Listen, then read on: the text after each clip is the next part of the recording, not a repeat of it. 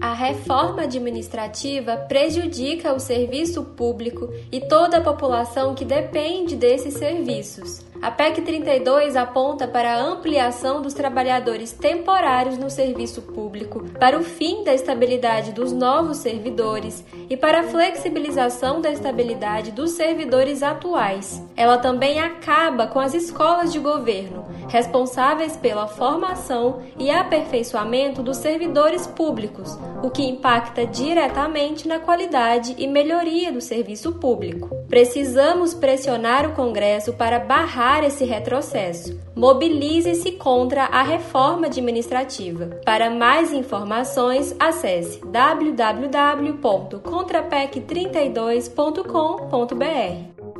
Uma campanha Sintete UFO, Adufo SS, Sintraeng e Sindiut. A nossa luta é por você.